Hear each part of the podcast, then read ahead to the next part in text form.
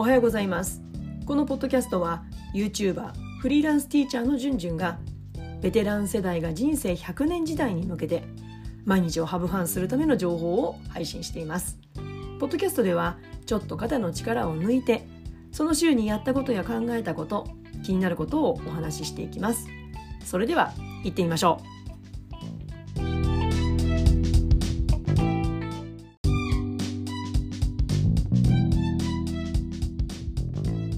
えー、皆さんいかがお過ごしでしょうか、えー、今日のテーマは合意形成力を育てたいという漢字5文字のテーマです、えー、合意形成力って皆さん聞いたことありますか？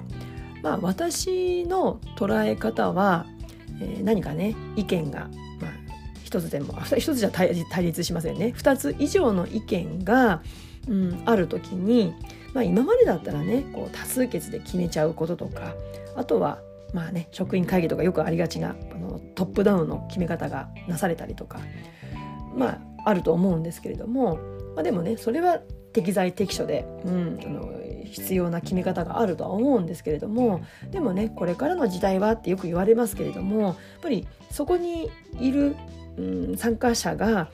うん、ぱりこれだったらやってもいいかなって思えるような自分の意見が通らなくてもダイレクトに通らなくてもあこれだったらちょっと面白そうだねって思えるようなアイデアを考え出すこと、うん、それを私は合意形成力と呼んでいます。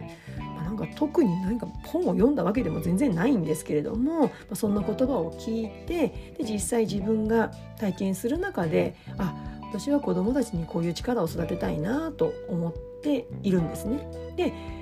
その教室リフォームプロジェクトという学級活動に該当する時間にね行った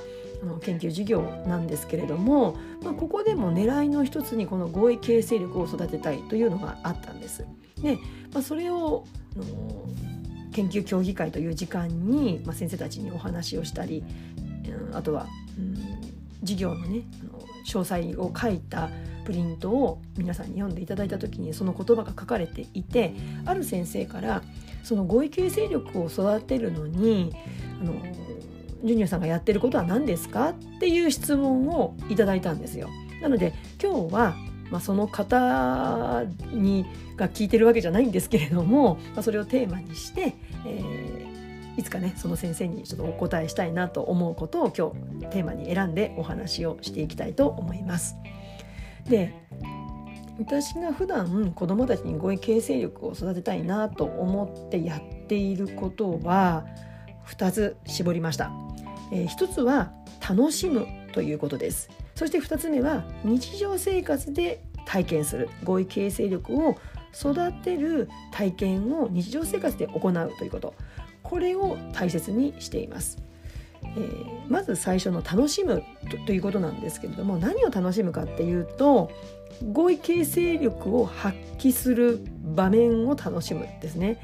まあ、もっと具体的に言うと、えー、ある A というアイデアがあってそして、まあ、それに対立する B というアイデアがあって、まあ、今までだったらねあの多数決でじゃあ A が人数が多かったので A に決まりましたっていう決め方が多かったと思うんですけれどもでもそうじゃなくって A を出した子も B を出した子もあこれだったらまあいいかと思えるような新しい C を考える。この過程を楽しむということです。だから最初はね自分が A がいいって思ってた。で片やもう一人が B がいいと思ってた。でも新しい C が出た途端にあそれ面白そうだねっていうこのワクワク感ですよね。これを楽しませてあげるってことを私は大事にしています。うん。まあ、そのためにもやっぱり実際に子どもたちとやり取りをしながらそれを見える化黒板にさせながら子どもたちと一緒にその過程を、体験する、うん、それを繰り返していくことしか子どもたちがやがて子どもたちだけの世界でうん、必ず意見は対立するのでじゃあどうしようかっていうなんか考え方を子どもたちが自主的にするにはやっぱりその面白さ楽しさを味わうしかないんじゃないかなって私は思うんですよね。先生がやりなさいって言ったからやるなんて絶対にありえないしいややっぱりこっちの方が面白いよって思ったらやっぱり勝手にやると思うんですよ子供って。うん、だからその過程を、うん、繰り返し繰り返しすること。なので2つ目のこの日常生活で体験するってことは何か日常生活の中で必ず子どもたち同士で意見対立するじゃないですか。だからその時に例えば、うん、お楽しみ会をやる時にねじゃあ意見がなんかいくつか出ましたでその中にドッジボールがいいとかサッカーがいいっていう意見が対立しますよねで昔だったらドッジボールが人数が多かったので決まりましたってなってサッカーやりたい子が「えー!」ってブーイングを言っておしまいじゃなくってドッジボールやりたい子もサッカーやりたい子もあそれだったらドッジボールやりたい要素も、うん、体験できるしサッカーやりたい子もサッカーで面白い部分がそこの新しい取り組みでも体験できるじゃあそれだったらやってみようかって思えるそんな新しい C というアイデアをやっぱり日常生活の中で繰り返し体験していくことがやっぱり、うん、子どもたちにとって合意形成力を育てるために必要なんじゃないかなと思って大切にしています。はい、うん、そして終わった後にこうどうだったって振り返ること。なんかそのことも改めてあやってよかったなっていう経験になると思うんですよね。まあ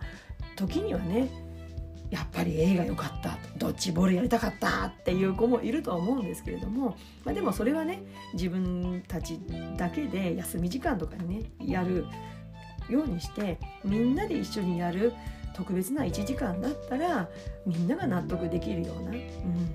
えー、だってボール当たったら痛いとかっていう子にはじゃあボールは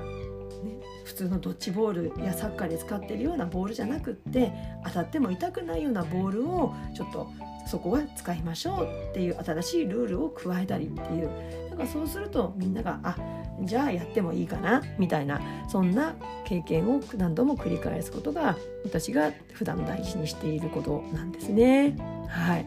えー、今日はねえ研究事業で私が狙いの一つに挙げた合意形成力を育てるために自分がしていることをお話ししました、えー、今日の内容に関するご感想ぜひお待ちしています。それでは次回のポッドキャストまで。Let's have fun! バイバイ